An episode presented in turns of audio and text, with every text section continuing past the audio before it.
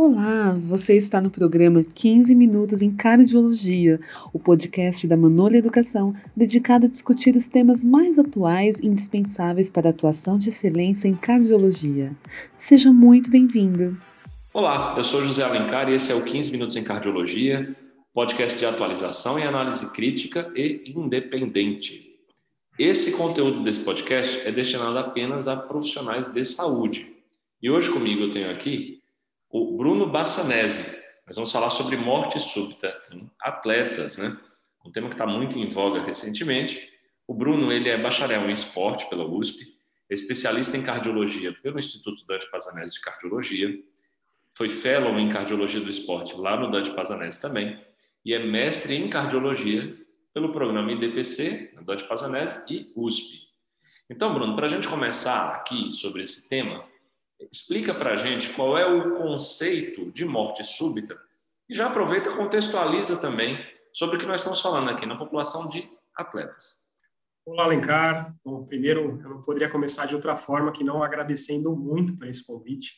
Confesso que eu fiquei extremamente honrado, é, ainda mais para falar sobre um tema tão palpitante, tão importante dentro da cardiologia do esporte. Então, gostaria de agradecê-lo muito e também a Manoli por essa oportunidade.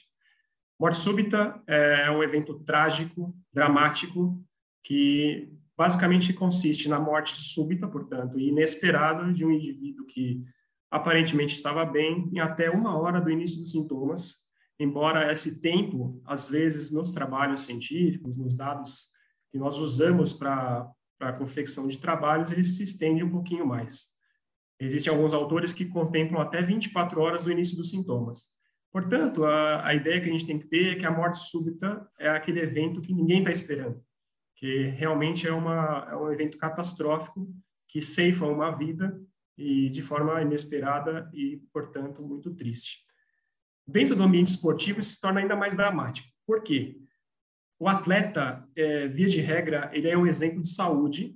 Trata-se de um indivíduo jovem que é, muitas vezes assintomático ou omite os seus sintomas e que não reporta ou não tem realmente nenhum histórico de doenças ou problemas de saúde.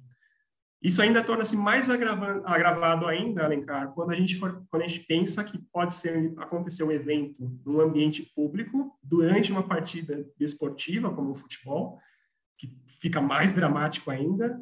E aí, para confirmar a dramaticidade toda, isso daí pode acontecer num contexto de televisionamento e uma partida com cobertura mundial, como foi o evento que aconteceu na Eurocopa de 2021. Então, a gente está falando de uma situação realmente que merece a nossa atenção, merece os nossos cuidados, e a gente precisa estar sempre muito atento a isso para evitá-la a todo custo. Isso aí. É, e essa morte súbita, Bruno, ela pode acontecer no, no atleta, né? Nessa, nesse praticante de esporte durante a prática de esforços, né? Mas também enquanto ele não está praticando o esforço dele, né? É, existe alguma ferramenta que preveja o risco de morte súbita nessa população? Porque como você falou assim, é, é dramático, né? E é um, uma quando acometer alguém em atletas vai sempre acometer alguém que é exemplo, né? De saúde, de vitalidade, né? E nós temos que ficar cientes, nós cardiologistas, né? Temos que investigar o paciente, claro, a medicina do esporte, a cardiologia do esporte tem crescido muito nesse sentido nos últimos anos, a ponto da gente fazer mesmo um screening, né?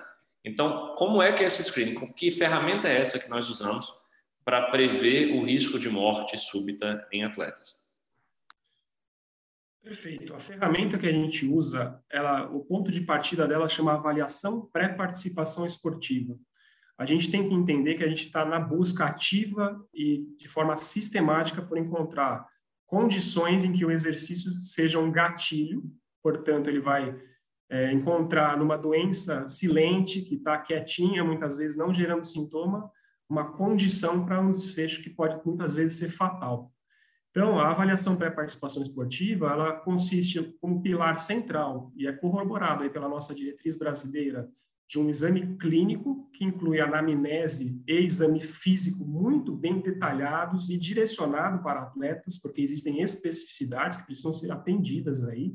e da realização de um eletrocardiograma. Como você bem pontuou, é, pode acontecer no esforço, pode acontecer no repouso. A grande maioria das situações mais dramáticas e importantes acontecem no esforço, mas sintomas ao repouso também têm que ser valorizados. É interessantíssimo pontuar aqui, Alencar, a importância do eletrocardiograma. Por quê?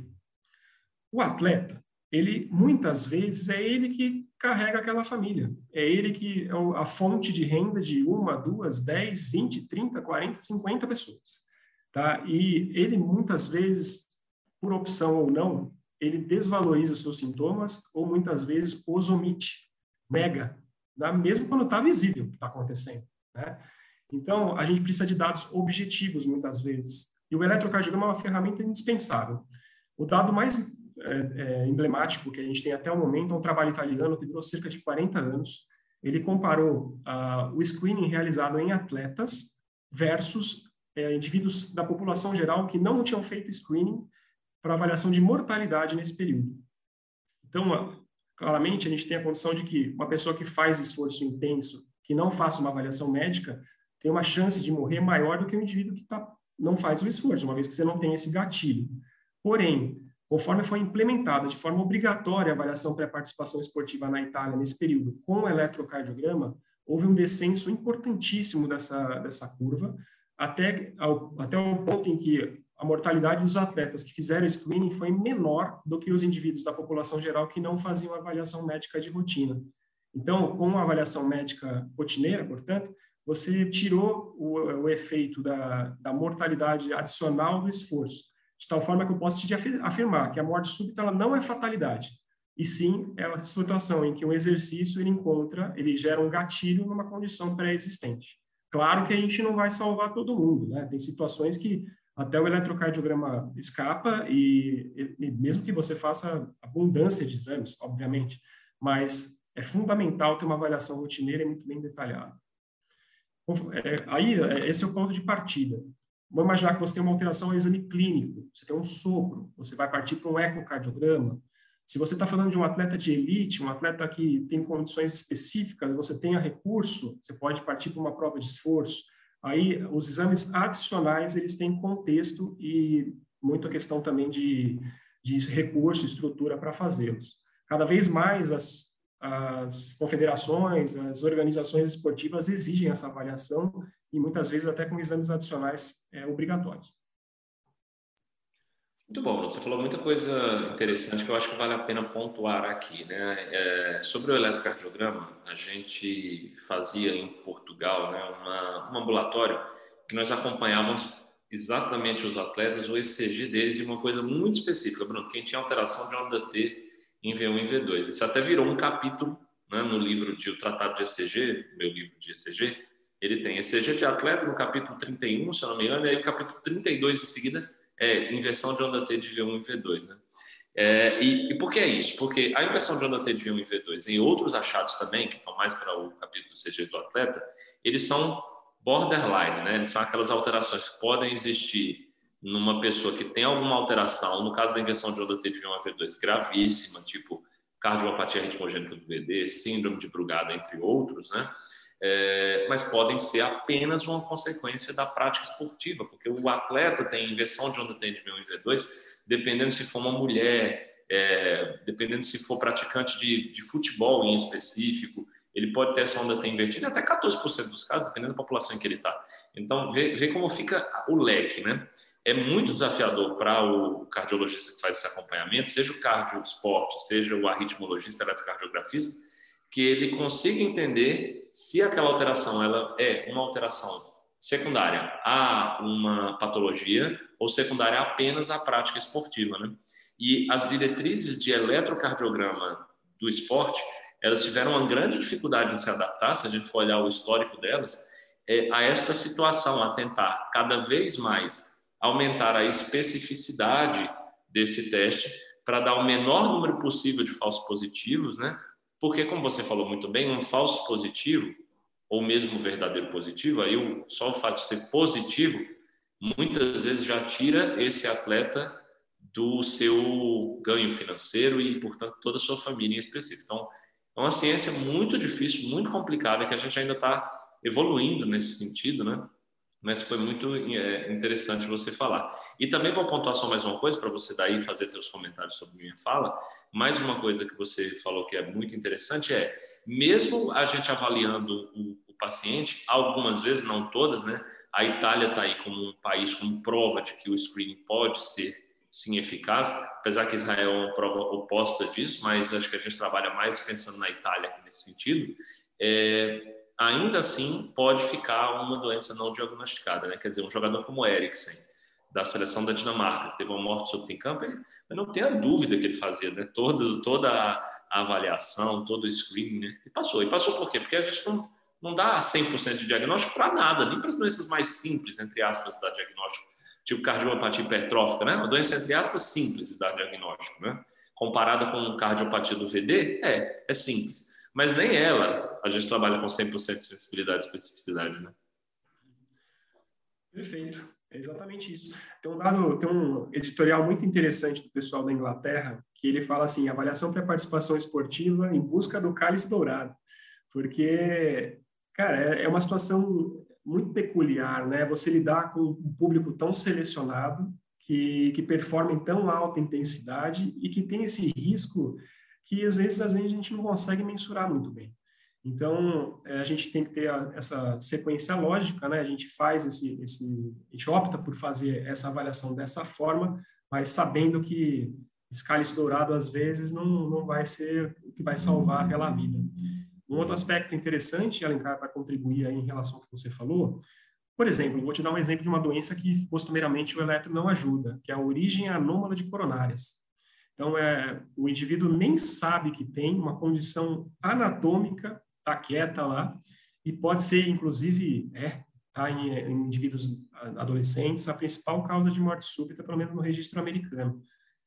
Se você tem um, um recurso que é o ecocardiograma rotineiro para uma população específica, por exemplo, você tem uma seleção um time muito, muito, com muitos recursos, é um recurso que eu acho que não deveria despender, entendeu? Você pode salvar uma vida através um ecocardiograma, um exame não invasivo. Então, para como eu falei anteriormente, né, para populações especiais, para condições específicas, acho que vale a pena. Lembrando que, para o nosso público que está ouvindo, nós não estamos falando de atividade física, de promoção de saúde, nós estamos falando de alta performance, de atleta, tá? Porque aí, se a gente for pensar em liberação para prática de atividade física, é um outro contexto, é uma outra avaliação. Muito bom, Bruno. Que bom que você pontuou isso mesmo, né? Até para quem está ouvindo conseguir entender bem do que nós estamos falando. E quem sabe a gente pode até marcar um outro episódio para a gente falar sobre participação de atividade física recreativa mesmo, né? É, daí a gente já comentou aqui sobre algumas causas, né? E eu, eu ouço muito a, a, a mídia e o público leigo em geral chamar a morte súbita de infarto fulminante. Né? A gente sabe que nem toda morte súbita é infarto. Então, Desenvolve um pouquinho melhor isso aqui para a gente. Nem toda morte súbita é infarto. Pode ser o que mais? Exatamente, né? Quando você tem uma notícia de uma morte súbita, via de regra tem a palavra infarto em algum momento ali, né? naquela parte, ou numa notícia ou no relato de um repórter. Então, é, didaticamente, a gente divide por idade. Tá? Quanto mais jovem o indivíduo, maior a probabilidade de ter sido relacionado a alguma condição genética que envolve ou a doença estrutural do coração ou alguma doença elétrica primária. Então, aqui a gente está falando de miocardiopatia hipertrófica, de cardiomiopatia arritmogênica, de eventualmente uma valvopatia ou uma, uma condição congênita mais grave que não foi diagnosticada. É, estamos falando de canalopatias, né, de QT por exemplo. É, enfim, tem, são essas as condições principais. E miocardite também, especialmente no nosso país. Conforme a idade vai avançando, e aí os dados principais são a partir de 35 anos ou mais, a doença arterial coronariana ganha muita força, tá? Por ser uma doença de cunho mais crônico, que está relacionada a comorbidades, hábitos de vida e por ter, né, conforme a idade passa, um fator independente para sua maior incidência, prevalência, melhor dizendo. Então, é, o que eu posso dizer é isso, que quanto mais jovem, maior probabilidade de ser congênito genético, é, estrutural ou elétrico, e conforme o tempo passa, a DAC aí assume uma preponderância muito importante. Claro que pode ter um indivíduo jovem com uma DAC precoce, mas é, não é o que a gente vê habitualmente. Perfeito, muito bem. É, o, o, dado em que a gente trabalha, não com atletas, né, é que na população geral, 85% das mortes súbitas são por trombose coronária, infarto agudo do miocárdio, mas as outras 15% ainda são exatamente essas outras, né, que foram comentadas. E aí, as baixo de 35 anos, você comentou bem, a maior chance é que seja exatamente essas canalopatias e cardiopatias, e acima de 35, os, a doença arterial coronária já assume mesmo a, a maior posição. Mas é importante, eu, eu, você queria, antes da gente começar aqui, nós, nós comentamos um pouco sobre necrópsia molecular, né? Ah, o exame de necrópsia para definir exatamente a causa pode ser muito importante e existe esse tipo de necrópsia específica, né, que é a molecular. Você pode falar um pouquinho dela aí para gente? Isso, perfeito, Alencar. Antes de comentar da molecular, gostaria só de comentar um, brevemente sobre as casuísticas internacionais. Por que que acontece? Você pega, por exemplo, os dados americanos, eles, na parte esportiva, tá? Estou falando de atletas de alto desempenho. É, os americanos, por exemplo, eles publicaram um trabalho muito grande, muito interessante, compilou mais ou menos 500 mortes, só que como que foi feita a captação desses dados? Foi incluído, é, eles tinham um centro de referência que recebia as informações, que poderiam ser dados dos familiares, dados clínicos de prontuário e, eventualmente, em alguns casos, dados de necrópsia. Então, você percebe que é, é um dado um pouco mais frágil, né? Você depende de uma, de uma documentação é, que muitas vezes não é bem feita, ou de um, de um relatório médico, eventualmente até uma necrópsia feita por um médico que não está habituado na avaliação específica dos atletas. Já os dados é, europeus, especificamente os ingleses, cara, eles colocar, eles têm um, um, sistema muito interessante que é, é utópico até. Eles têm lá na St. George's University uma, um patologista cardiologista que recebe dados, é, recebe casos referenciados. Então, os patologistas do país inteiro da Inglaterra fazem as suas necrópsias, aquelas que eles ficam em dúvida ou querem um, um report ali do, dessa referência, eles encaminham. Então, por exemplo, você teve um ADAC que vitimou uma pessoa, isso é nítido ali, teve uma, muito simples ele ter visto numa, numa necrópsia. Ele não vai encaminhar esse caso. Então, a DAC como causa de morte súbita lá é muito pequena. A hipertrófica, a mesma coisa.